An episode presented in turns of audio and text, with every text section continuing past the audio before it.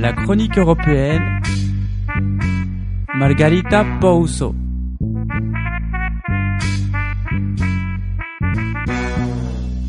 Commençons le tour de l'actualité européenne en parlant de l'Espagne. Le Parlement catalan demande l'abolition de la monarchie espagnole. Les mouvements séparatistes et la coalition de gauche anti-indépendantistes en Comú Podem ont lu leur voix jeudi pour voter en faveur d'une résolution condamnant l'intervention du roi dans les conflits catalans. Ils demandent la suppression de la monarchie, une institution qu'ils jugent dépassée et non démocratique.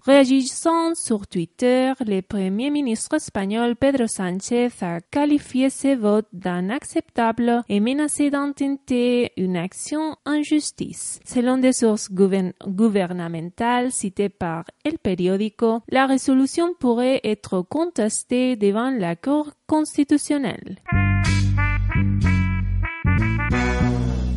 Continuons en parlant de la polémique causée pour le pape François mercredi 10 octobre. Le pape a fortement ému la communauté médicale en comparant avec violence l'avortement au recours à un tueur à gage. L'autre des médecins s'est indigné dans un courrier au représentant de souverain pontife en France, Monsieur Luigi Ventura, jeudi 11 octobre. Écrite par le docteur Patrick Bouet, le président du Conseil national de l'ordre des médecins, la lettre exprime les suivantes déclarations. Si je comprends que sa sainteté au nom de sa foi souhaite défendre des principes importants pour l'Église qu'il dirige, le Conseil national de l'ordre des médecins ne peut accepter que l'anathème soit ainsi jeté sur l'ensemble du corps médical qui s'en trouve stigmatisé. Le pape François a comparé l'interruption volontaire des grossesses au recours à un tueur à gage mercredi lors de sa traditionnelle audience place Saint-Pierre dans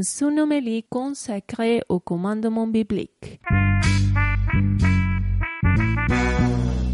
Pour clore cette chronique européenne, évoquons l'affaire Brexit. Selon le quotidien britannique Financial Times, la première ministre britannique Theresa May aurait réuni jeudi soir son cabinet pour l'informer de l'imminence de la conclusion d'un accord sur la sortie du Royaume-Uni de l'Union européenne. Nous n'y sommes pas encore, il n'y a pour l'instant pas d'avancée majeure, tempéré avec prudence Margaritis Chinas, la porte-parole de la Commission européenne. Plusieurs sources diplomatiques ont toutefois confirmé au Financial Times que le climat des discussions s'était nettement amélioré et que les négociateurs progressaient tout particulièrement sur la question de la frontière irlandaise.